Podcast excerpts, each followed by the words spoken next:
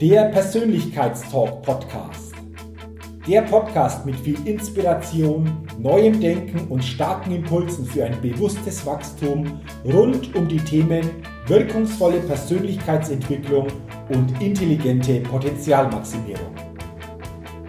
Der Podcast ist für alle Menschen, die ihre mentale und emotionale Welt nachhaltig erweitern und stärken, ihre Persönlichkeit entwickeln und ihre Potenziale maximieren wollen, um dadurch immer wieder sowohl in ihrem beruflichen wie auch im persönlichen Leben ganz besonders leuchtende Ausrufezeichen setzen zu können. Mein Name ist Jürgen Zwickel und ich freue mich sehr, dass du heute mit dabei bist. Also, lass uns mit dem Persönlichkeitstalk starten. Hallo und herzlich willkommen zu einer neuen Ausgabe des Persönlichkeitstalk Podcast. Der Podcast für neue Inspiration, neues Denken und für ein bewusst persönliches Wachstum. Und ich freue mich sehr, dass ich in dieser heutigen Folge einen ganz spannenden und interessanten Interviewgast wieder begrüßen darf. Ich hatte vor einigen Jahren mit ihm auch schon ein persönliches Erlebnis über zwei Tage, was total spannend war, was mein Leben auch unheimlich bereichert hat. Deswegen freue ich mich umso mehr, heute im Persönlichkeitspodcast begrüßen zu dürfen, den Extrembergsteiger Hans Kammerlander. Hans, vielen Dank und schön, dass du dir die Zeit nimmst für unser Interview. Gerne, gerne. Hans, bevor wir starten, will ich dich natürlich zuerst mal den Zuhörerinnen und Zuhörern näher vorstellen, damit sie auch wissen, was hinter dem Namen Hans Kammerlander steckt und welche Vita letztendlich du ähm, die ganzen letzten Jahre und Jahrzehnte auch aufgebaut hast. Hans Kammerlander, Extrembergsteiger. Er absolvierte bis heute rund 3500 Kletter- und Bergtouren auf der ganzen Welt, darunter 50 Erstbegehungen. Es gelangen ihm über 60 Alleinbegehungen im sechsten Schwierigkeitsgrad, beispielsweise an den drei Zinnen, der Civetta, der Marmolada, in der Sella-Gruppe und am Heiligkreuzkofel. 15 Jahre lang führte Hans Kammerlander die Alpinschule Südtirol, die er 1988 von Reinhold Messner übernommen hatte. Er hat sieben Bücher publiziert. Darüber hinaus sind über Hans Kammerlander mehrere Fernsehfilme und zahlreiche Veröffentlichungen in Magazinen und Zeitschriften erschienen. Hans Kammerlander ist Jahrgang 1956 er lebt noch immer in seinem Heimatdorf Ahonach. Er hält zahlreiche Vorträge über seine Unternehmungen und berät Bergsportausrüster bei der Entwicklung von Outdoor-Produkten. Also wirklich eine unglaublich interessante und spannende Vita, lieber Hans. Und ich habe auf deiner Website gelesen, ein Leben für den Berg. Würdest du das insgesamt so sehen oder wann hat dieses Leben für den Berg begonnen? Also wann hast du so quasi deine ersten Schritte in diese Richtung Bergsteigen, aber dann auch später extrem Bergsteigenden unternommen? Also wie bist du darauf gekommen, dass so quasi das so großer Teil deines Lebens werden soll? Ja, sicher auch der Grund, weil ich wurde ja geboren auf so einem kleinen abgelegenen Bergbauernhof und war schon als Kind praktisch mit meinen Eltern draußen in der Natur. Nur da war ich halt irgendwo unterwegs, wo es noch, ich möchte fast sagen, einen Sinn gehabt hat. Ich war so weit oben, wie die Schafe und die Kühe waren. Weiter hinaufgehen war ja damals für uns so sinnlos. Nur im Laufe der Zeit bin ich dann ein bisschen neugierig geworden, weil ich immer wieder Gäste, Wanderer beobachtet habe, die an uns vorbei weiter nach oben in Richtung eines Gipfels gegangen sind. Natürlich habe ich mich gefragt, was wollen die da oben? Da ist eigentlich ja nichts mehr. Und so bin ich dann halt auch, ich war damals acht Jahre aus purer Neugierde, anstatt in die Schule zu gehen, hinter einen Wanderehepaar nachgeschlichen und stand dann Stunden später ganz ungeplant, überraschend auf meinen ersten 3000er. Mhm. Ja, und das war natürlich ein Tag voller Erlebnisse, die Weite, die ich gesehen habe, weil ich habe immer nur geglaubt, damals als Kind, die Welt hört auf man, äh, was man sieht, ist einfach die Welt. Mhm. Dahinter gibt es nichts mehr. Und plötzlich stand ich da oben und ich habe gesehen, dahinter gibt es noch ganz viel Landschaft, ganz viel Gipfel und ja, war ganz toll. Und so hat das so nach und nach diese Leidenschaft begonnen. Und jahrelang war es dann ziemlich steil, ziemlich grenzwertig, ein Wettlauf um die hohen Berge der Welt, jahrelang auch oder halt ziemlich einige Mal an der Seite von Messner, der mein Lehrmeister war. Und inzwischen sehe ich es wieder ein bisschen entspannter und es ist für mich persönlich wieder schöner geworden, weil ich diesen Wettlauf, diese Grenzgänge gar nicht mehr so mag. Ich möchte den Berg wieder mehr erleben. Mhm. Okay, interessant, was du schilderst. Du hast auch gesagt, Hans, Reinhold Messner, den viele ja sicherlich auch kennen, war dein Lehrmeister. Was hast du von ihm lernen können? Sicherlich die vielleicht Bergsteigetechnik, aber auch so drüber hinaus. Was hat er dir denn mitgegeben, um wirklich so erfolgreich in den Bergen unterwegs sein zu können? Ja, es war eigentlich so, er war für mich, als ich so richtige Leidenschaft Berg entdeckt habe, war er, ich war ja ganz jung und er war das große Vorbild und ich habe ihn sehr bewundert. Mhm. Und äh, als dann plötzlich die Einladung von ihm kam, gemeinsam an so einen hohen Berg zu probieren, das war für mich natürlich etwas ganz Besonderes. Und vor allem, er war damals der ganz große Expeditionsbergsteiger. Ich bin äh, selber bin ich doch 15 Jahre jünger. Ich war noch nie im Flugzeug. Ich war noch nie in einem wirklich fremden Land.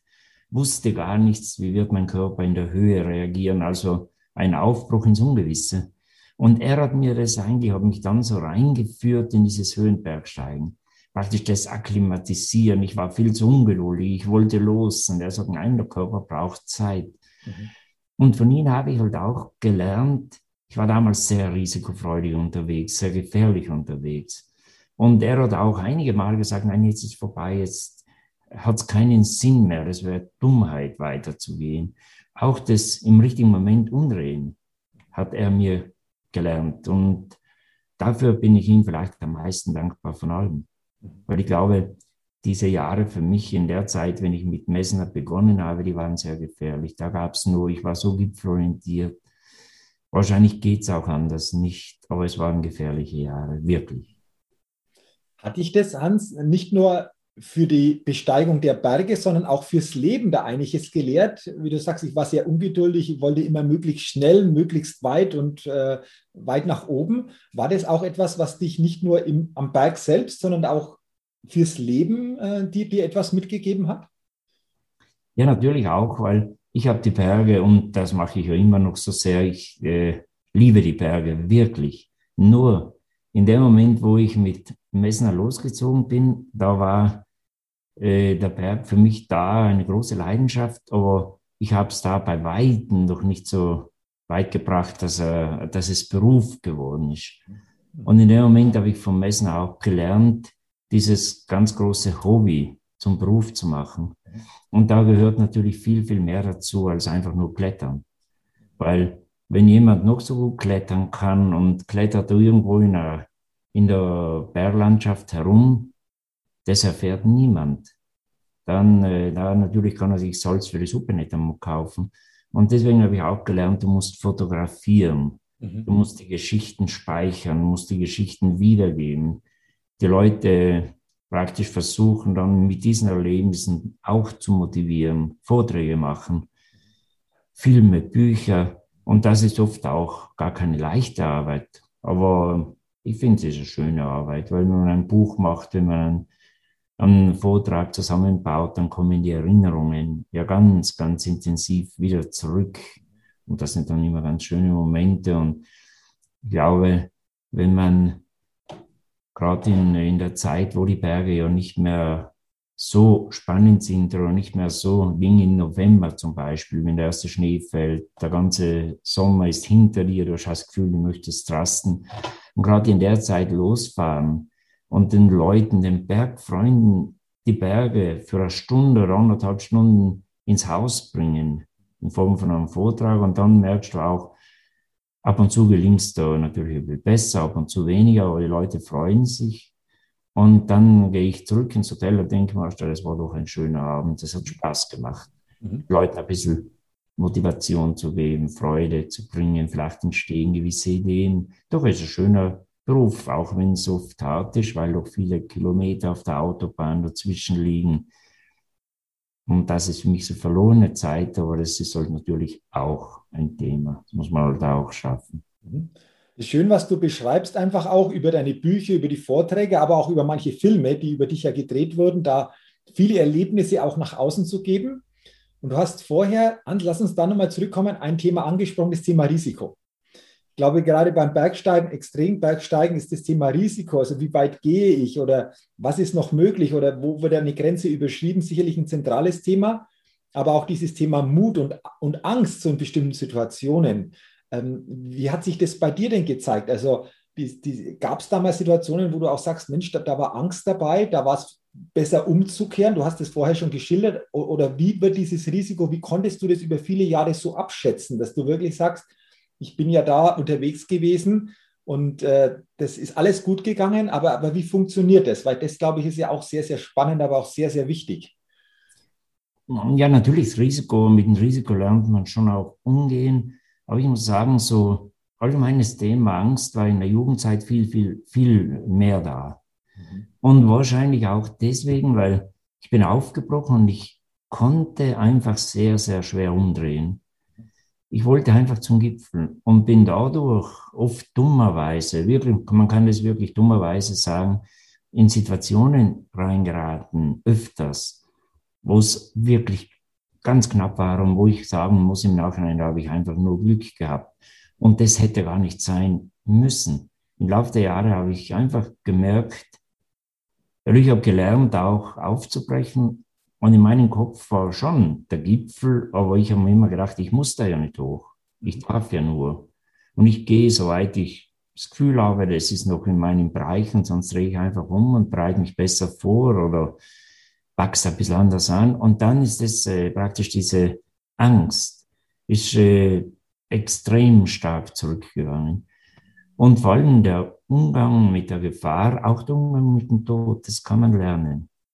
Und äh, oft kommt es mir ein bisschen komisch vor, aber es ist wirklich so, durch die Nähe zum Tod, wo ich immer wieder wirklich gehabt habe, einige Momente waren mir da, wo ich einfach ganz sicher war, das war sie jetzt. Am K2, da war ich mit einem französischen Freund, mit Jean-Christophe Lafayette. Wir waren am Fuß einer riesigen Wand, der Südwand, als ganz oben am Berg eine riesen Eislawine losgebrochen ist. Ich habe sie gesehen, ich habe sie auf uns zukommen sehen und für mich war klar, das war's jetzt. Und da war eigentlich nur äh, so vom Ding her noch schade, dass es jetzt schon vorbei sein muss. Aber wenn dann alles ruhig war, bei uns kam nur eine Staubwolke her mit Wind und aber nur Staub, die Schneemassen haben uns nicht erreicht. Die sind, oder die Eismassen sind an uns vorbei.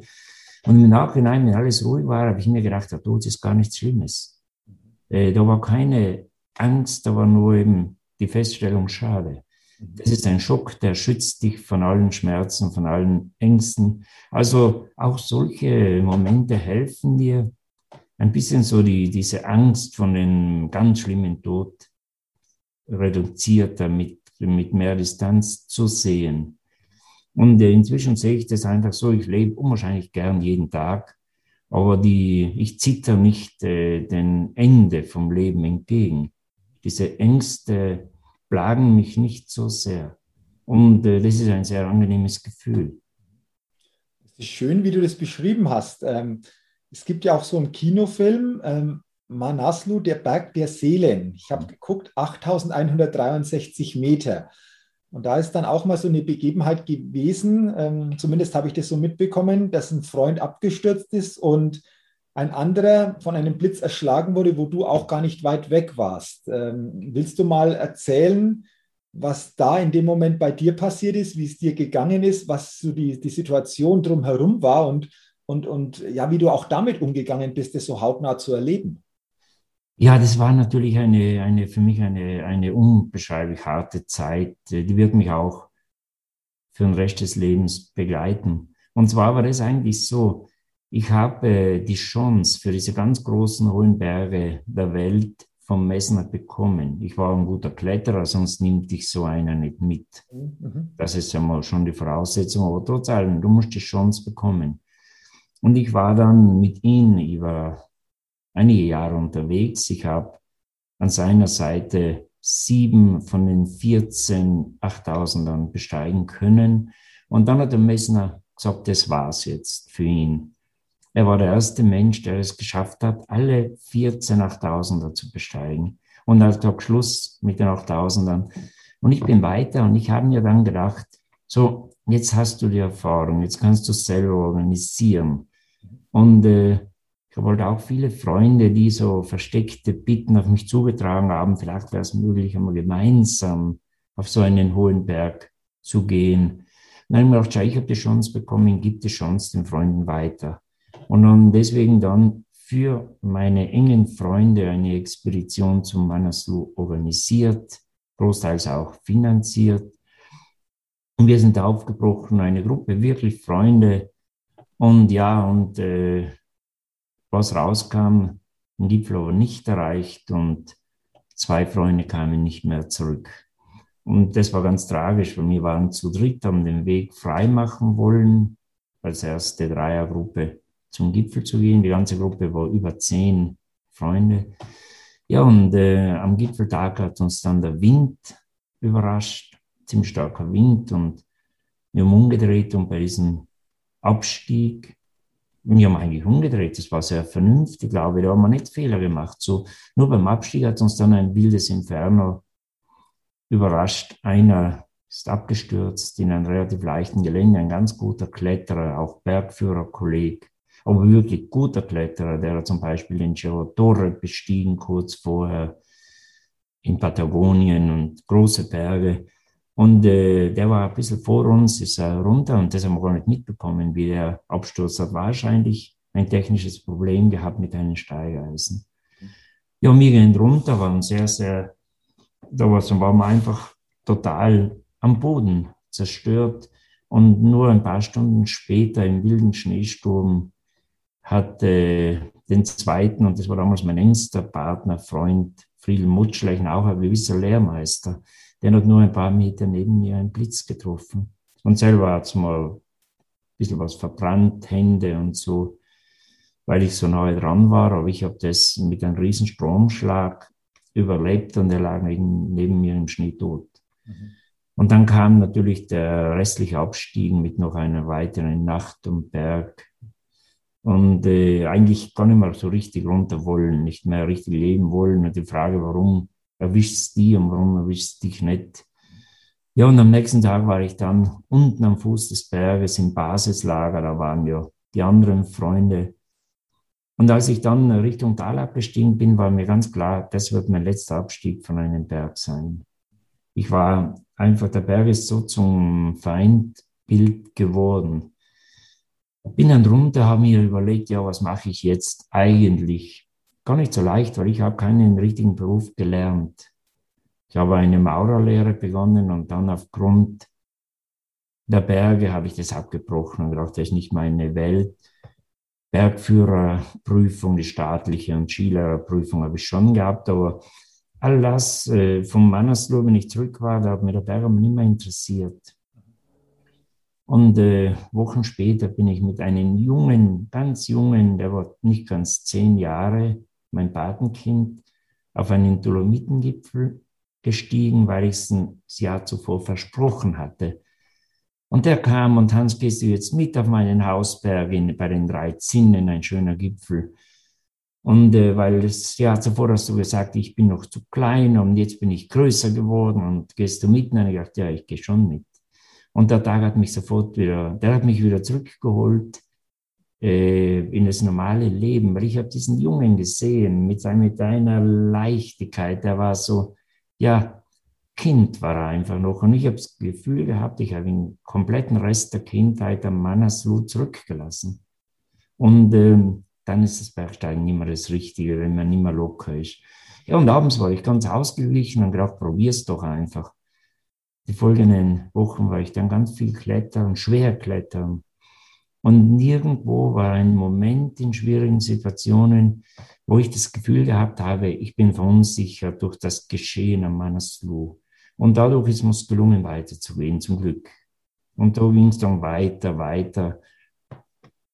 Und äh, es kamen ganz, ganz große Momente, wie zum Beispiel das Höchste, was dir eigentlich als Bergsteiger was du erleben kannst, Und zwar auch deswegen, weil ich habe seit meiner Kindheit zwei Hobbys. Das Skifahren aus großer Leidenschaft, auch ein bisschen Skirennen und dann das Klettern und äh, irgendwann war mein Traum halt, den höchsten Berg der Welt, den Everest mit Ski erstmals zu befahren. Und äh, dieser Plan, der war so tief in mir. Ich bin unzählige Mal im Winter losgezogen, Dolomiten oder die Berge des Taufrahntals, die Steigeisen an den Füßen, die Ski auf dem Rucksack geschnallt, bin irgendwo hochgeklettert, so steile Rinnen und dann abgefahren, trainieren, trainieren. Und da war immer das Ziel der Everest. Ich wusste, das ist möglich. Aber du musst trainieren, du musst dich vorbereiten, du musst ganz, ganz, ganz, ganz, ganz viel üben. Ja, und irgendwann stehst du dann wirklich auf dem höchsten Punkt der Welt ohne Sauerstoffmaske und schnallst die Ski an. Und den Moment oben zu starten, das ist sowas von, das kann ich mit Worten einfach nicht beschreiben. Diese Entscheidung treffen. Ich wusste genau, ich kann das machen und gleichzeitig war ich nicht ganz sicher, wie wird meine Reaktion sein aufgrund des Sauerstoffmangels, aufgrund der Müdigkeit. Und dann eben das Loskommen, das sich überwinden und nach ein paar hundert Meter merkst du, jetzt kannst du wieder besser atmen. Und sechs Stunden, nachdem ich am Gipfel los bin, war ich im Basislager und äh, fertig. Aber wie? Aber da war ich sowas von glücklich. Ich habe ja nur was Sinnloses getan. Ich habe ja nichts, das ist so sinnlos. Aber ich habe mich so gefreut, die Tage danach auch. Und dann kam so ein bisschen Traurigkeit, weil der große Traum weg war der ist Wirklichkeit geworden. Aber ja, zum Glück gibt es auch noch andere Berge, ganz viel. Aber ja, das habe ich dann eben weitergezogen, noch um Manaslu und bin leider Gottes dann in den, im Laufe der Jahre habe ich noch ein paar Mal so harte Schicksalsschläge erleben müssen, wo ich aufgebrochen bin, und zwar immer auf den hohen Bergen und wo mein Freund nicht mehr zurückkam. Aber dann die folgenden Unfälle, wie zum Beispiel am Chasemba heißt dieser Berg, auch in Nepal, haben wir drei Jahre probiert, diesen Berg erst zu besteigen. Beim ersten Versuch, da ging es einfach nicht, da waren wir vielleicht auch nicht ganz unbedingt richtig unterwegs. Das Jahr darauf ist mein Kollege beim Abseilen tödlich abgestürzt. Und äh, da bin ich noch einmal zurück zu dem Berg und dann haben wir geschafft. Und äh, da ist mir ganz klar geworden, dass nach vorne gehen ist das Einzige, was hilft. Am Manaslu habe ich gezögert. Ich habe mir auch gesagt damals, ich gehe weiter, ich gehe auf die hohen Berge weiter und so, aber zu diesem Berg zurückkehren werde ich nie mehr. Es könnte nur die Wunden aufreißen. Und die waren ganz tief. Und das war ein ganz großer Fehler. Ich hätte sofort ja darauf wieder zu diesem Berg zurückkehren sollen, weil es, ja, ich glaube, wirklich besser ist, weil egal was am Menschen passiert, ob es ein privates Tief ist, ein Rückschlag und so, den Kopf ins Sand stecken und jammern, das bringt einfach überhaupt nichts. Das wird nur für die Freunde, für den Umkreis auch noch lästig. Mhm. Also wenn es jemand schafft, nach vorne zu gehen, das ist die beste Medizin. Und ich habe es geschafft da. Und ich bin jetzt äh, über diese Entscheidungen ganz glücklich. Und ich weiß, ich hoffe natürlich, es wird jetzt nicht mehr noch einmal sowas passieren, aber wenn, ich werde da keinen Schritt zurückgehen. Ich werde den Weg einfach fortsetzen und werde das annehmen und versuchen, mit denen zu leben. Es ist interessant und, und wirklich schön, was du beschrieben hast. Äh, wirklich egal wie diese Situation aussieht, diese Situation sich nicht irgendwo widersetzen, sondern den Schritt nach vorne machen, äh, ja. neue Situationen ja. suchen. Ähm, wenn, du, wenn du so zurückblickst, Hans, ähm, spürst du da auch viel Dankbarkeit, dass du bei allen Erlebnissen natürlich, die sicherlich auch etwas mit dir gemacht haben, dennoch einfach so viel in diesen extremen Situationen für dich auch erleben und sicherlich auch lernen konntest? Ja, äh, natürlich, das verspüre ich immer wieder. Das, das und vor allem, wenn ich so draußen bin in der Bergwelt und äh, was auch für mich immer wieder ganz äh, intensiv ist, ich habe ja von eher am Anfang schon erzählt, als junger Bub mit acht Jahren meinen Hausberg bestiegen, die Schule geschwänzt. Und äh, da oben war ich einfach in einer anderen Welt. Und wenn ich jetzt doch viele Jahre später Und das bin ich jedes Jahr einige Mal oben auf diesen herrlichen Aussichtspunkt. Und wenn ich auf den Gipfel bin, vor allem wenn ich allein bin und einfach da huck, da wird mir ganz klar bewusst, wie weit eigentlich der Weg war, seit dem ersten Mal dastehen, neugierig sein und jetzt und was alles dazwischen war. Und da verspürt man schon eine Dankbarkeit, eine ganz große, weil das war, der Weg war einfach nicht asphaltiert, das war ein steiniger Weg. Und äh, wenn man, wenn jemand die alpine Geschichte verfolgt, von den, vor allem das Höhenbergsteigen, ist sicherlich das, die, die Königsdisziplin vom Bergsteigen auch sicher das gefährlichste. Und von den erfolgreichen Höhenbergsteigern überleben so, man die Geschichte verfolgt, so 20 Prozent, Maximum die 20 Prozent. Die anderen bleiben im Laufe der Jahre einfach am Berg. Mhm. Mhm. Durch Fehler oder auch durch, die, durch das Restrisiko, was man einfach gar nicht voraussehen kann, weil das Restrisiko ist einfach da. Mit dem muss man leben, weil kein Mensch kann alles ganz genau voraussehen oder einschätzen. Da, die Berge sind zu groß, da sind wir eigentlich so Mini-Würmer, wenn wir unterwegs sind. Ja, und äh, deswegen ist schon die Dankbarkeit da. Ich denke mal, ja, die hat's, die waren so vorsichtig, die leben jetzt nicht mehr. Das hätte ich genau gleich, mhm. äh, hätte mir genau gleich passieren können. Aber ja, das liegt halt natürlich nicht in meiner Hand. Ähm, Du, du sagst es, ähm, also wenn du so in diese Situationen reingehst, dann weißt du, du hast ein Restrisiko. Das ist einfach automatisch da, oder? Du kannst es nicht so hundertprozentig kontrollieren, äußere Umstände, wie das Wetter sich entwickelt oder mit diesen Gegebenheiten, egal in, in, in welcher Situation, an welchem Berg, das ist immer gegeben. Also darauf ist auch wichtig, sich einzustellen, oder? Ja, ja. Und äh, vor allem jetzt ist das alles für mich alles viel leichter geworden, weil diesen alpinen Wettlauf, das machen die Jungen jetzt, die sind schneller geworden, besser geworden, so wie wir halt in jungen Jahren auch waren. Wir haben auch dann das, die alpine Welt von hinten aufgerollt. Und jetzt, wenn ich aufbreche, dann ist mir, wenn es irgendwie nicht so gefällt, sei es die Wolken, die, die sich entwickeln, dann ist das für mich gar kein Thema mehr zu sagen, ach, das heute ist nicht unbedingt der Tag, lass mal es sein. Und äh, die Wahrscheinlichkeit, ich glaube, der Berg ist jetzt viel weniger gefährlich geworden für mich, weil die Wege nicht mehr so steil sind und weil einfach eine riesige Erfahrung vorhanden ist inzwischen. Und ich brauche niemandem mehr etwas beweisen, das ist auch was Schönes. Und trotzdem die Freude am Berg, vor allem das Entdecken. Länder bereisen, wo ich noch nie war, weil so nach und nach ist halt das Interesse der, der Kultur gegenüber, der Menschen gegenüber viel größer geworden. Als junger, äh, ganz aggressiver, gipfelorientierter Kletterer, da sieht man ja nur die Wände und die Gipfel. Alles andere ganz am Rande oder wenn überhaupt. Mhm. Und so nach und nach sieht man halt, wie das doch eigentlich der, der, das Gesamte, das ist nicht nur die Wand und der Gipfel, sondern auch was am Fuß der Berge ist. Und das kann ich jetzt erleben und was mich eigentlich wundert und freut, weil ich körperlich ja keine Malören habe, keine Abnutzungserscheinungen, ist auch nicht so ohne nach diesen vielen, vielen Auf- und Abstiegen, Ski und war auch jahrelang aktiver, wettkampfmäßiger Bergläufer, ist auch nicht für die Gelenke das Beste, diese harten mhm. Abstiege im Laufschritt und so.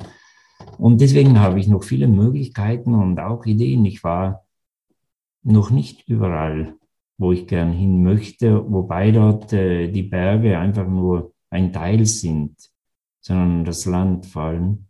Und das habe ich auch erleben dürfen, zum Beispiel eine, eine sehr, sehr lange Reise über die sieben Kontinente. Und da habe ich mir, und das ist eines meiner schönsten Projekte gewesen, da habe ich mir vorgenommen, auf jeden der sieben Kontinente jeweils auf den zweithöchsten Gipfel zu gehen. Weil die höchsten, die sind ja so oft bestiegen auf jedem Kontinent und zum Teil überlaufen. Mag man auch jetzt in Everest hernehmen oder in Afrika Kilimanjaro oder in Südamerika Aconcagua. Das sind eigentlich überlaufene Berge bis zum geht nicht mehr. Und die zweithöchsten, das, die sind, äh, und das ist ganz, äh, ganz komisch, aber die sind viel, die sind viel schwerer als die höchsten. Das ist auch komisch, weil es ist ja nicht die Höhe allein, die zählt. Und äh, die wurden noch nie von einem in der ganzen Serie bestiegen. Also war es ein schönes Projekt und wir waren vielfach nur zu zweit unterwegs, komplett einsam. Und äh, das war einfach nur schön. Wir haben die Kulturen viel tiefer erlebt, als wenn wir zu den Höchsten hingegangen wären, weil da sind die Kulturen zum Teil durch den Tourismus halt auch schon ein bisschen verändert. Das war sowas von Schönes. Zum Beispiel äh, die Antarktis erleben. Der zweithöchste, der ist ja bis, der war damals nur dreimal bestiegen überhaupt. Der höchste hunderte, hunderte, tausende Male. Und da waren wir ganz allein und da haben wir diese Weite gesehen und da habe ich einfach wirklich das Gefühl, du bist nichts anderes wie glücklich. Mhm. Sowas von einer Weite, sowas von Alleinsein und das Alleinsein richtig genießen können. Das war ganz toll. Oder in, in Urwald von Papua, von Neuguinea. Der, der Berg, der Zweithöchste, ist da an sich leicht. Kann man eigentlich nur hochgehen. Aber man muss durch diese wilden Urwälder durch mit den Einheimischen. Und diese Leute haben mich so beeindruckt, das gibt es nicht. Ich habe gedacht, schau, wie die in Einklang zur Natur leben. Davon sind wir überzüchtet und komplett nur noch verweichte Kreaturen. Verstanden habe ich kein Wort von denen, aber die muss ich nicht unbedingt verstehen. Die Sprache muss ich nicht immer können, um Leute doch zu verstehen. Das hat mich so beeindruckt, was die da so gemacht haben ich habe sie einfach nur bewundert. Und da, der Berg selber, das habe ich komplett vergessen. Das war halt, weil das in Nigeria Dolomitengipfel spannender, wie der, was da war. Aber dieses Erlebnis mit den Leuten ist eines meiner tiefsten Erlebnisse überhaupt gewesen in meinem Leben. Also auch diese Geschichten kann ich jetzt machen und richtig genießen. Und da freue ich mich halt so sehr, das zu erleben und vor allem den Druck vom Wettlauf nicht mehr zu haben. Okay auch schön, wie du das beschrieben hast. Da fällt mir ein, Hans, würdest du auch sagen, es geht nicht nur immer darum, an den, den Gipfel zu erreichen, um dann so quasi am Ziel anzukommen, sondern vor allen Dingen den Weg, den Weg zum Gipfel ganz anders wahrzunehmen, ganz anders vielleicht auch zu genießen, auch was so tägliche Situationen betrifft. Da sind ja auch viele nur immer auf die Ziele fixiert und, und verpassen dann einfach auch täglich den Weg dorthin oder nehmen den gar nicht so bewusst auf. Das ist jetzt etwas, was ich bei dir verstanden habe, wo du sagst, ich kann das viel besser jetzt wahrnehmen, wie das vielleicht noch vor einigen Jahren oder Jahrzehnten der Fall war. Ist das auch so etwas, was jetzt noch ganz anders da einfach für dich in der Wahrnehmung da erscheint? Und ist das auch übertragbar vielleicht aufs tägliche Leben bei vielen von uns, die nur zielorientiert sind und gar nicht mehr so genau wissen, wie, wie sieht überhaupt der Weg aus oder wie nehme ich den Weg überhaupt noch richtig wahr? Ja, ja, eben durch, das, durch die Schnelligkeit. Der, weil es, es ist allgemein, das Leben ist, ist, ist wirklich sehr schnell geworden. Das äh, macht mir ab und zu so Sorgen, weil ich habe mich äh, eigentlich immer so ein bisschen von der überflüssigen digitalen Welt distanziert. Mhm. Weil äh, ich denke mal so, ich muss doch nicht ständig so ein Gerät am Ohr haben. Und äh, zu 90 Prozent kann man ja fast sagen, nicht notwendiges Gequassel. Mhm. Das, habe ich mich, das ist so fein. Ich habe ganz ein altes Handy. Mein Handy ist ist das nicht ein iPhone und so mit den Tasten. Ich habe eine ganze Woche, auch wenn ich es oft einmal doch relativ brauche, habe ich Akku. Mhm. Das kann ich ein paar Meter runterschmeißen auf den Beton, dann springt es in die Luft, ist nicht kaputt. Mhm. Und das hat einen super Empfang, hilft mir genau das zu machen, was ich muss. Aber ich bin nicht der, der auf, von mir aus auf, auf der Imbissbude die Bratwurst fotografiert und ins Netz stellt, bevor er es isst. Das ist für mich eigentlich komplett fremd und das ist sehr befreiend. Aber ich merke eben auch ganz viel, wie die Leute, wenn sie so irgendeine Nachricht rausschicken, sofort anfangen zu zappeln, wenn nicht äh, wenige Sekunden später die Nachricht zurückkommt. So, warum tut ihr euch das eigentlich an? Das ist doch nur Stress und nicht unbedingt äh, notwendig.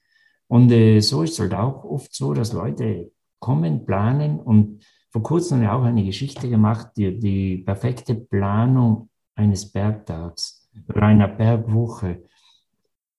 Und äh, die, die perfekte Planung bedeutet nicht mit einem fixen Plan, was man schon Monate zuvor macht, losfahren in Urlaub. Weil den Berg kann man einfach nicht richtig planen. Das Wetter hat viele Facetten. Da soll man entspannter hingehen, schon die Ideen haben, wenn alles passt, das und das würde ich machen. Aber so ein bisschen überlegen, was wäre ein Reserveziel. Und das akzeptieren und nicht, wenn man am Sonntag anreist und, oh, es regnet, am Morgen regnet es. Und dann sich den Tag vergeigen. Dann kann, man kann trotzdem etwas machen. Und äh, oft einmal wahrscheinlich, oder auch wenn das Wetter nicht so schön ist, entsteht ein Tag, äh, so ein intensiver Tag, wo man bei schönstem Wetter gar nicht erleben würde, wenn man einfach losgeht und schaut. Und äh, das würde ich den Leuten empfehlen, ein bisschen äh, zurückgehen, nicht zu laufen, langsamer werden, ein bisschen mehr alles erleben, äh, ein bisschen mehr versuchen, alles aufzunehmen und nicht einfach nur drüber zu, zu laufen, zu hasten. Weil das bringt es eigentlich nicht. Das, ist, äh, das trägt natürlich nicht für Lebensqualität bei. Auf keinen Fall. Ist auch schön übertragbar aufs tägliche und äh, mir kommt da etwas in den Sinn ich hatte ja die, ja, die Ehre, muss ich schon sagen, 2015 bei einer deiner 24-Stunden-Wanderungen dabei sein zu können. Wir sind in Matrei gestartet, war ein tolles Erlebnis mit allen Facetten der Natur, mit einem starken Gewitter, nachts über die, die, die Grate oben mit, mit Stirnlampen, mit Schneefelder oben, der Sonnenaufgang, wo ich erst gemerkt habe, wie die Sonne aufgeht, wie viel Kraft diese Sonne entwickelt. Also mhm. wie viel Kraft, wie viel Wärme da wieder entsprechend kommt, aber auch natürlich über 24 Stunden auch körperlich, so geistig zu spüren. Wo ist mal eine Grenze oder wo denkst du, es geht nicht weiter, dann geht es doch weiter. Also es war ein tolles Erlebnis. Bin ich heute noch sehr, sehr dankbar, weil mir das auch viel fürs eigene Leben gezeigt hat. Und da hast du bei der Vorbereitung, und dieser Satz, der hat sich bei mir wirklich eingebrannt, einen, einen, einen für mich ganz, ganz wichtigen Satz gesagt. Du hast gesagt, bezogen auf diese Wanderung, aber ich glaube, den können wir auch ausweiten. Wer langsam geht, geht gut und wer gut geht, geht weit.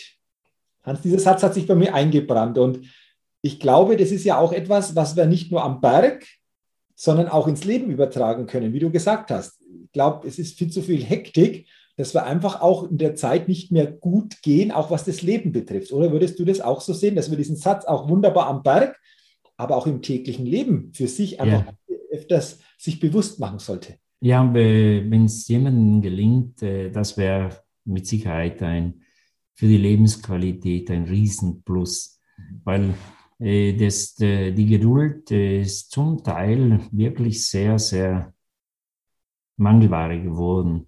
Ich merke es auch, wenn jemand, äh, wenn man sie beobachtet, das ist einfach nur eine Beobachtung, wenn man auch zum Beispiel auf einer Hütte ankommt, wenn man sich hinhockt. Und dann merke ich oft auch, wie, und die machen einen Fehler, wenn dann Wanderer kommen und etwas bestellen, das schon nach ein paar Minuten, wie lange dauert das noch und so, dann beginnt da eigentlich eine Hektik, anstatt die Augen aufmachen, mhm. einmal schauen und jede Minute versuchen zu, zu erleben und dann kommt das Essen, freut sich jemand und nicht das wie schnell. Oder wenn er irgendwie wenn jemand was bestellt online und so, dann, wenn es am nächsten Tag nicht, äh, nicht äh, der Paketdienst kommt, dann wird der Stress schon perfekt. All das so ein bisschen gelassener sehen, dann ist es viel feiner. Und das sich nicht treiben lassen, immer weiter, immer schneller. Und natürlich, äh, ja, es ist schon oft so, dass sich die Entwicklung, es hat sich so entwickelt und gar nicht so leicht ist es, die Handbremse anzuziehen, aber es ist möglich. Und wenn es jemand einmal schafft, dann merkt er, da lasse ich nicht mehr los, den Weg werde ich fortsetzen, weil es besser ist, weil es einfach, es ist einfach entspannter. Und es gibt ja nichts Schlimmeres, äh, nicht Besseres, als ein bisschen entspannt zu sein. Absolut. Also, wie gesagt, danke nochmal für diesen Gedanken damals, 2015 im Juli. Den habe ich mir wirklich auch richtig mitgenommen und immer wieder auch für mich so mir bewusst gemacht, auch in täglichen Situationen. Nicht nur, wenn es ans Wandern oder Bergsteigen ging, sondern auch äh, in täglichen Situationen, weil da ist, da ist echt alles gesagt in diesem Satz, in dieser Aussage. Und ähm, Hans, ich habe nochmal eine Aussage gelesen bei dir. Da steht, unmöglich ist keine Tatsache, sondern nur eine Formulierung. Könntest du für dich sagen, dass wenn du manches als unmöglich als Tatsache angenommen hättest, dass du nicht das erlebt hättest, was du erlebt hast und dass oftmals dieses Unmögliche nur in unserem Kopf entsteht und die Tatsachen, wenn wir es angehen, dann doch sich anders gestalten? Ist das auch? Ja, ganz klar, weil ich habe äh, oft äh, speziell in den äh, Dolomiten äh, so Wände einfach nur so gesehen, bewundert und äh, da war mir eigentlich klar, diese Wände, hm, das ist eigentlich unmöglich. Die ist zu glatt, das geht nicht so. Und äh, ja, das war für mich eigentlich so, nein, das ist unmöglich. Und trotzdem habe ich immer wieder sowas probiert und stand dann am Abend im Gipfel. Mhm. Also das Wort unmöglich ist, das, das ist eigentlich so ein Wort, das gibt es fast nicht, weil es ist ja auch äh, ganz verschieden, wie der Mensch ist. Ich sage mir natürlich auch, wenn es von mir so um etwas Technisches geht, was ich ja nicht unbedingt so drauf habe, hm, das ist mir das unmöglich. Mhm, mhm. Und äh, zum Beispiel für dich, wo du da viel mehr vom Fach bist, ist das ja ganz selbstverständlich, ist das ganz leicht. Mhm, mhm. Und vor allem für manche ist ein, ein Aufstieg zu irgendwelcher Hütte unmöglich. Für anderen ist das, äh, da wird er nicht einmal aufgewärmt. Also das, das unmöglich schon weiter Bogen. Und äh, die Leute sagen halt ganz oft ein bisschen zu früh, das ist unmöglich. Oder vor allem das Wort, das kann ich nicht. Das kommt mir oft ein bisschen zu schnell. Weil wenn es jemand nicht probiert, dann kann er ja nicht sagen, ob er es kann oder ob er es nicht kann. Wenn er es einmal probiert und nicht so, nicht so aggressiv probieren, das bringt es nicht. Einfach nur einmal rantasten. Und dann merkt er, oh, das ist doch eigentlich, das ist doch machbar, das geht doch. Und dann äh, entdeckt er sehr schnell, wie viel eigentlich möglich wäre. Und, ist, und ich finde es schon was Schönes, wenn jemand dann plötzlich so Fähigkeiten entdeckt, die der Mensch in sich hat, aber die er einfach nie, nie genützt hat, weil er einfach immer, nein, das ist unmöglich. Weil er mit den Gedanken einfach nur rausgegangen ist. Weil es, man kann so viel machen mit dem Leben so unbeschreiblich viel und ja, oft macht man halt vielleicht ein bisschen zu wenig. Also ich glaube auch, dass bei jedem von uns wahrscheinlich noch mehr Potenzial da ist, wie das, was wir selber glauben, wenn wir uns, wie du sagst, einfach mal einlassen. Einfach mal sagen, ich gehe es mal an, ich probiere es mal so kleine Schritte nach und nach. Und dann wird sich manches neu zeigen, äh, was wir vorher vielleicht so gar nicht irgendwie geglaubt hätten. Also von dem her, das ist auch nochmal nur so eine schöne Beschreibung, die du jetzt gegeben hast. Ja, wirklich so. Nein, nur noch einmal gerade ein Beispiel, äh, was mich auch immer, weil es ist als Bergführer, erlebt man oft wirklich schöne Momente, schöne Tage. Äh, zum Beispiel auch mit einem, mit einem Mann von Raum Stuttgart, ein Mensch viel beschäftigt, beruflich, erfolgreich und alles. Seine Frau hat ihn einfach am Bergtag, weil er die Natur liebt, am Bergtag mit mir geschenkt zum Geburtstag, zum 50. Und ich habe diesen Mann gesehen in der Früh, wenn ich sie abgeholt habe beim Hotel ihn. Sage, einfach eine Wanderung, ein Spazier, eine Wanderung und so. Und ich habe ihm einfach gesagt, ich sehe, wie du jetzt äh, vom Hotel rausgekommen bist, ein paar Treppen runter. Wirklich wandern, wenn wir nur zu zweit sind, da können wir vielleicht ruhig um etwas machen, was du vielleicht allein nie machst. Mhm. Äh, irgendwo leicht klettern. Also er äh, ist nicht schwindelfrei, kann er sich nicht vorstellen. Das ist für ihn, er ist nur so batschig, das kann er, es geht nicht. Das äh, kann, das ich, ist wurscht.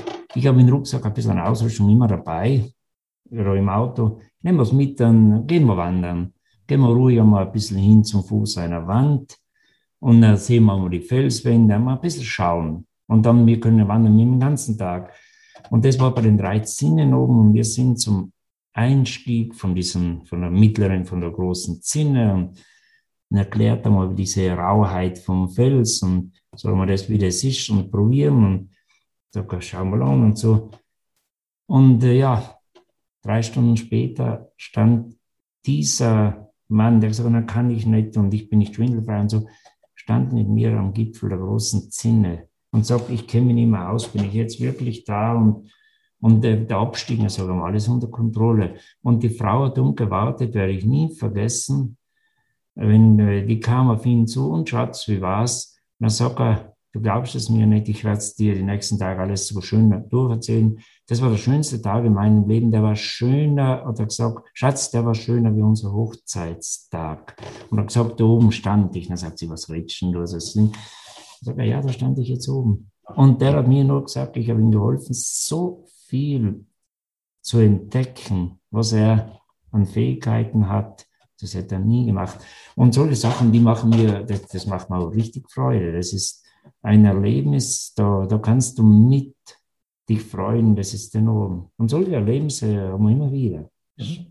Also schön, dass du diesen Gedanken geteilt hast, Hans. Äh, ich glaube, das zeigt auch, dass es auch Menschen braucht, die andere Menschen stärken oder unterstützen, mehr in sich zu erkennen, wie sie selber wahrscheinlich erkennen würden, oder? Ja. Der hat ja das nicht erkannt, aber du hast ja gedacht, nee, bei dem ist doch da noch mehr irgendwie auch einmal von den Erlebnissen her zu machen.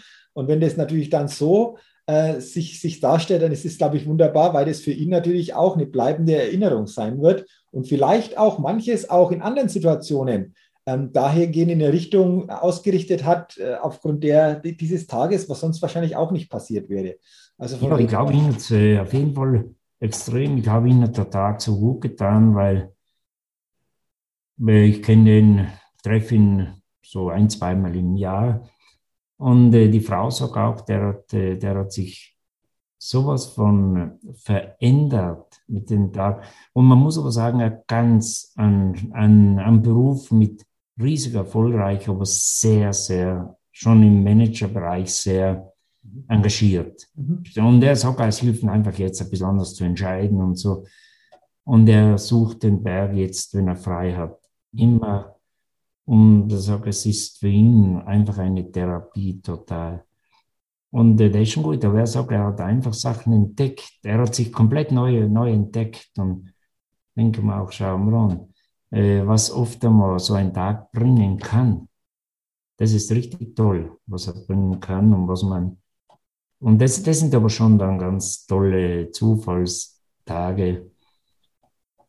Die ganz schönen von den schönen. Mhm. Aber wie wir auch gemeinsam bei der 24-Stunden-Wanderung erlebt haben, da denke ich auch, und ich habe so viele Bergtouren hinter mir, da denke ich immer wieder nach dieser harten Nacht, mhm wenn es dunkel geworden ist, ein Gewitter und dann die Nacht, die Dunkelheit und immer weitergehen, Schneefälle. Und wenn dann unter dem Großvenediger die Sonne rauskam, da habe ich ganz tolle Bilder gemacht. Mhm. Also das sind wirklich extrem starke Momente. Auf einmal wird der Morgen ist vor dir, du siehst den Gletscher, die Sonne, alles ist lieblich auf einmal. Mhm. Und äh, ich glaube, das, das Stück hoch zur Hütte und dann den Abschluss, den schönen Abstieg zurück zum Ziel, das war schön, das war ja. richtig toll. Das, das war wunderbar und äh, für, für mich, wie gesagt, die Sonne, als die dann so, so äh, aufgestiegen ist, wie, wie warm es schnell wurde, also wie, wie sofort mhm. die Temperatur sich verändert hat. Es war dann blauer Himmel, es war dann einfach auch ein toller Tag, aber dann gab es ja den Aufstieg noch zur Hütte, also das auch zu sehen und du denkst ja, huh, ist auch nochmal ein Stück weit Höhenmeter, aber es hat dann doch funktioniert an der Abstieg. Also das war wirklich so, so ein tolles Erlebnis. Und ähm, fast ähnlich auch wieder übertragbar aufs Leben. Da gibt es ja auch wieder bestimmte Situationen, wo es sagt, die sind manchmal schwieriger, manchmal ist es wärmer, manchmal ist es vielleicht auch ein bisschen schwieriger, auch im Dunkeln mal den Weg dann zu finden oder zu sagen, wie, wie komme ich jetzt da weiter. Also von dem her war das wirklich so eine, eine, tolle, eine tolle Situation. Und, und für mich war es dann erstaunlich, dass ich am Abend im Hotel, obwohl ich ja schon lange auf den Beinen war, gar nicht so schlafen konnte, weil das einfach nur so bewegend war. Ja, ja. Kam dann erst zwei, drei Tage später so die richtige Müdigkeit, aber so danach am Abend, dieser, dieses Einschlafen, ganz, ganz schwierig. Also, obwohl ja viel einfach auch passiert ist, körperlich, aber von den Eindrücken her. Also, es war eine tolle, äh, tolles Wochenende, eine tolle 24-Stunden-Wanderung, damals vor, ja, jetzt fast sechs Jahren, ähm, werde ich nie vergessen. Und vor allen Dingen auch mit deinen Aussagen, die sehr, sehr bereichernd einfach auch da waren. Ja, ja, eben die, die, die Tage danach sind schon sehr, sehr toll. Ja. Das habe ich überhaupt bei Nacht außen dann immer verspürt, weil viele fragen, wie ist es am Gipfel und so. Am Gipfel habe ich eigentlich eher das Gefühl, das ist der Moment der Erleichterung, weil doch diese große Anstrengung, und da ist halt doch viel, viel anstrengender, das Bergaufgehen als absteigen, dass die Schinderei endlich einmal aufhört. Aber da ist einfach brutal wichtig. Du musst denken, am Gipfel, du bist erst äh, ungefähr die Häl an der Hälfte angekommen. Du bist am Gipfel, aber vor dir liegt der Abstieg. Und da kann man nicht einfach so, jetzt habe ich das Ziel erreicht. Das ist, das ist blitzgefährlich, wenn die Konzentration nachlässt. Und vor allem die Müdigkeit, die wird ja mehr und mehr und mehr auf den hohen Bergen. Natürlich, wenn du absteigst, dann gehst du ja wieder in sauerstoffreichere Zone rein, kannst besser atmen, aber du kannst dich einfach nicht erholen. Der Körper wird immer schlapper, immer schlapper, immer schlapper. Und wenn du dann unten bist, dann ist die einzige Freude mal, mal einfach einmal einige Tassen Tee, weil man meistens so ausgetrocknet ist. Und dann ach, war schlafen, einfach nur rasten. Aber die Tage danach, mhm. das ist schön, weil du wachst in der Früh dann auf und bist unten im sicheren Basislager und in, der, im selben Moment äh, weißt du, du kannst rasten. Das, die Anstrengung ist hinter dir, du kannst rasten und dann, wenn der Gedanken so kommt, also ist schon schön und ich finde, das geht jedem gleich, wenn jemand einmal sagt, jetzt so eine einen harten Arbeitstag gehabt. Jetzt bin ich heim, jetzt, jetzt ziehe ich mal die Joggingschuhe an und gehe eine Stunde raus joggen. Ich finde, das ist gut. Das ist ganz, ganz, ganz gut. Zurückkommen und ich bin mir sicher, es geht jedem gleich. Er hat, so körperlich anstrengend war es, aber er hat wahnsinnig sich erholt. Mhm. Der hat den Kopf, der, der wird freigeblasen. Und ich glaube, das ist schon ganz gut, das hinausgehen.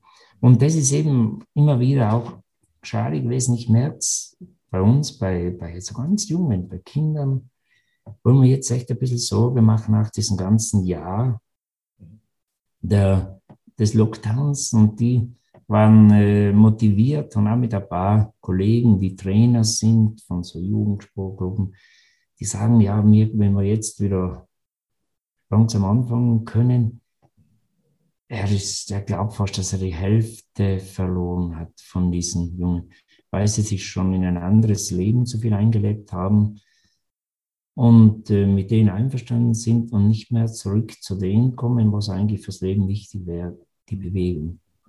Wäre schade, wenn's, wenn die Spuren in der Hinsicht zu tief, die, wenn die Spuren so oder halt das sich zu sehr auswirken würde also Bewegung ist das um auf, gerade in der heutigen Zeit, wo doch viele, viele, viele Leute den Beruf ja so haben, wo sie sitzen müssen, um die Arbeit zu verbringen, wo die Bewegung ja nicht mehr möglich ist oder so, wo es nicht braucht und der sollte nach der Arbeit einfach nur den, die Maschine einmal starten.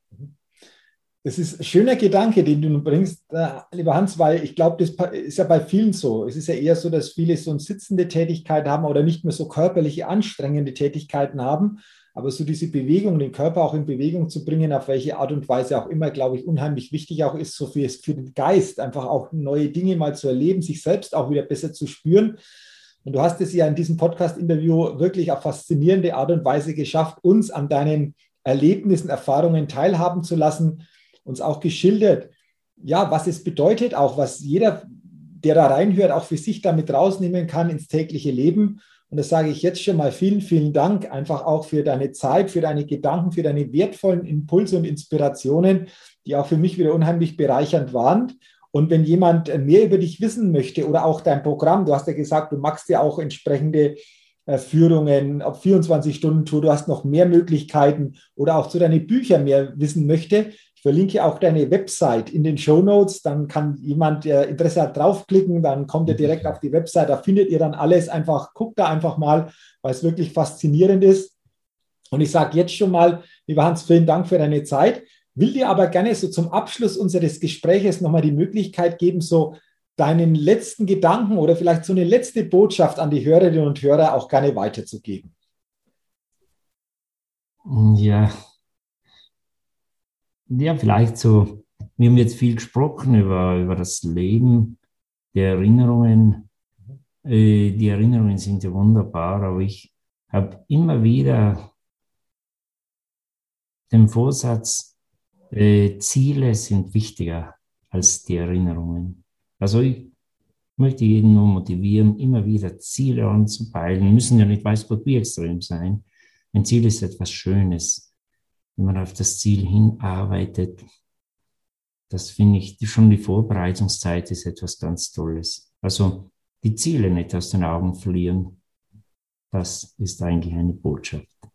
Wunderbar. Eine schöne Botschaft zum Ende, weil ich glaube, jeder kann aus dieser Botschaft was mitnehmen, wie auch immer die Ziele im Einzelnen aussehen. Das ist ja wieder unterschiedlich, aber sich die immer wieder bewusst zu machen, wirklich sich da einfach klar zu werden, in welche Richtung soll es denn gehen, welchen Gipfel möchte ich denn anpeilen und vor allen Dingen auch die Schritte auf dem Weg zum Gipfel bewusster wahrnehmen. Ich glaube, das ist auch so eine ganz, ganz wichtige Erkenntnis gewesen. Deswegen sage ich nochmal, lieber Hans, vielen, vielen Dank für deine Zeit, für dieses Interview. Ich wünsche dir natürlich auch weiterhin alles, alles Gute, viel Gesundheit, viel persönlichen Erfolg und vor allen Dingen auch noch viele Erlebnisse bei deinen ja, Projekten, bei dem, was du vorhast, wo auch immer das sein wird und welche Gipfel auch immer du dann entsprechend für dich erreichen wirst. Dankeschön.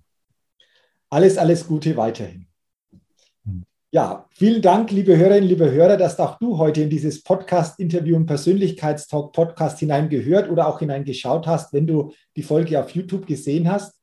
Ich wünsche dir, dass du viele gute Erkenntnisse für dich mitnehmen kannst, diese auch für dich in dein Leben integrieren kannst und wünsche auch dir weiterhin alles, alles Gute, viel persönlichen Erfolg, Gesundheit und denke immer daran, wenn es um deine innere Aufstellung auf deinem täglichen Spielfeld des Lebens geht, da geht noch was. Entdecke in dir, was möglich ist, denn Persönlichkeit gewinnt. Bis zum nächsten Mal, dein Jürgen. Hallo, ich bin's nochmal. Hat dir dieser Podcast gefallen? Wenn dir dieser Podcast gefallen und dich weitergebracht hat, dann gib mir sehr gerne bei iTunes eine 5-Sterne-Rezession und wenn du noch Zeit hast, gerne auch ein persönliches Feedback damit ich den Persönlichkeitstalk Podcast immer weiter verbessern kann. Ach ja, und wenn du noch mehr zu mir und meinen Themen wissen willst, dann gehe sehr gerne auf die Seite www.jürgenswickel.com. Max gut, dein Jürgen.